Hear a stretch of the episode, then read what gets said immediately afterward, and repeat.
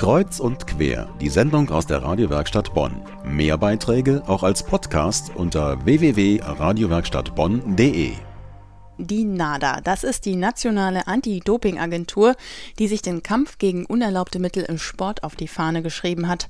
Und sie hat ihren Sitz hier in Bonn. Seit nunmehr zehn Jahren kämpft sie aktiv für einen sauberen und fairen Sport, führt Kontrollen durch und hilft bei der Aufklärung. Letzten Mittwoch war nun die offizielle Jubiläumsfeier mit vielen Größen aus Politik und Wirtschaft.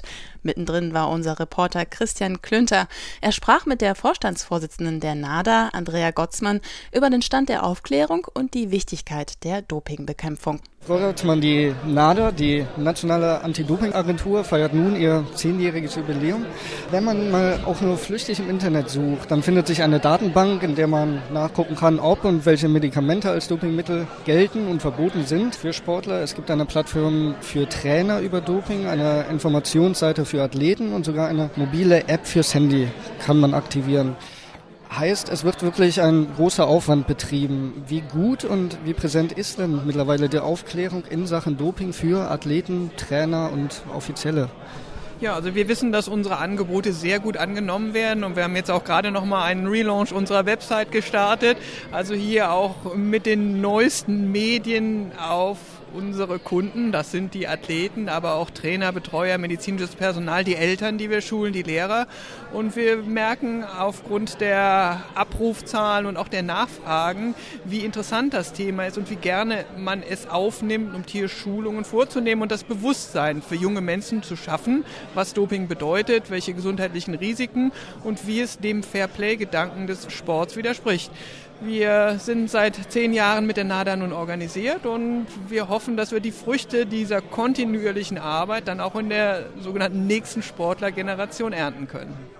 Jetzt ist ja gerade in letzter Zeit das Doping-Thema in der Öffentlichkeit sehr präsent. Man denkt nur an Lance Armstrong.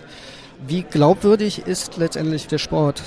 Ja, aber eins muss man ja sehen, die Zeiten von Armstrong sind vorbei und das war ja ein System Armstrong. Das war ja nicht ein einzelner Sportler, sondern er beherrschte ja im Grunde genommen auch seine Mitstreiter und Kollegen und nur dadurch, dass in diesem Umfeld einige ausgepackt haben und eigentlich mit dem Druck nicht mehr leben konnten und irgendwie sagen, ich muss was tun für den sauberen Sport, ich lege jetzt die Karten auf den Tisch, ist ja letztendlich dieser Fall aufgetreten und konnte von den Kollegen in den USA so hervorragend gelöst werden.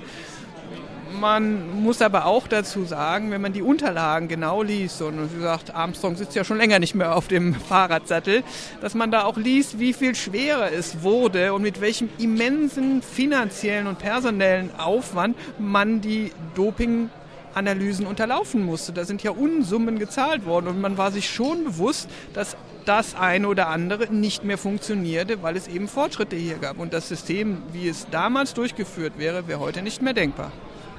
Also würden Sie schon sehr optimistisch auch formulieren, Spitzensport ist auch ohne Dopingmittel denkbar. Ja, da müssen wir hinkommen. Das ist das Normale im Sport, Sport ohne Doping. Und es gibt so viele ehrliche Athleten, die ihn betreiben wollen. Und die Athleten müssen wir schützen. Denen müssen wir die Möglichkeit geben, den Sport so betreiben, wie er ursprünglich gedacht ist. Denn ansonsten würden wir diesen Athleten ja die Chance nehmen. Und ich glaube, dass sich das Bewusstsein mehr und mehr in eine Richtung fortsetzt.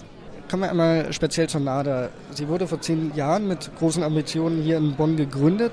Ist es möglich, in ein paar kurzen Sätzen zusammenzufassen, welche Ziele gab es bei der Gründung und welche sind wirklich schon erreicht worden? Ja, also ich bin ja jetzt seit gut einem Jahr bei der NADA, habe mich natürlich auch mit der Geschichte beschäftigt. Am Anfang waren es fünf Mitarbeiter, heute sind wir 30. Da sehen wir eigentlich schon die Tendenz und wie viel mehr Arbeit auf die NADA zugekommen ist. Am Anfang war es natürlich erstmal das Kontrollsystem, die Trainingskontrollen in eine Hand zu bekommen, es also nicht mehr vom Sport organisieren zu lassen, sondern von einer neutralen Instanz, von dem sogenannten Doping-Kompetenzzentrum. Das ist uns voll gelungen. Wir machen zurzeit 8000 Trainingskontrollen in Deutschland die alle von der NADA geplant und durchgeführt werden. Aber auch im Bereich der Wettkampfkontrollen.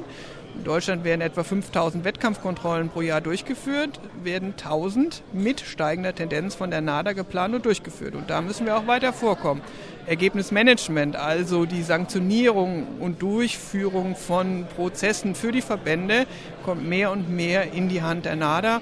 Aber wir müssen auch andere Wege gehen. Das ist das, was man hier sieht, die Zusammenarbeit mit den Behörden, mit den Staatsanwaltschaften, mit dem Bundeskriminalamt, aber auch mit dem Zoll, um hier in das Umfeld zu kommen und zu sehen, wo sind Netzwerke, wo sind Vertriebs- und Handelswege. Und da müssen wir eben ganz andere und neue Ansatzmethoden entwickeln und da haben wir die Anfänge geschafft. Eine letzte Frage zum Standort Bonn. Bonn hat einen relativ bekannten Basketballverein. Es gibt einzelne Sportler, die auch über die Grenzen hinaus bekannt sind. Aber Bonn ist ja jetzt nicht als die Metropole im Sport bekannt. Inwiefern ist Bonn der richtige Standort für die NADA? Ja, das muss ja nicht die Hauptmetropole des Sports sein. Das ist ja gerade auch um unsere Unabhängigkeit vom Sport, aber auch äh, vom Bund zu demonstrieren, dass wir fast schon an einem neutralen Ort sind und von hier aus unsere Aktivitäten starten und das ist ja heute alles ohne weiteres möglich, ohne den direkten Kontakt jetzt physisch zu haben. Und ich finde, Bonn ist da eine ideale Lösung. Und ich hoffe auch, dass es wir es schaffen, zusammen mit der Stadt Bonn unser Unterbringungsproblem zu lösen. Wir platzen aus allen Nähten. Und dann sehe ich uns eigentlich noch lange hier in Bonn. Dankeschön.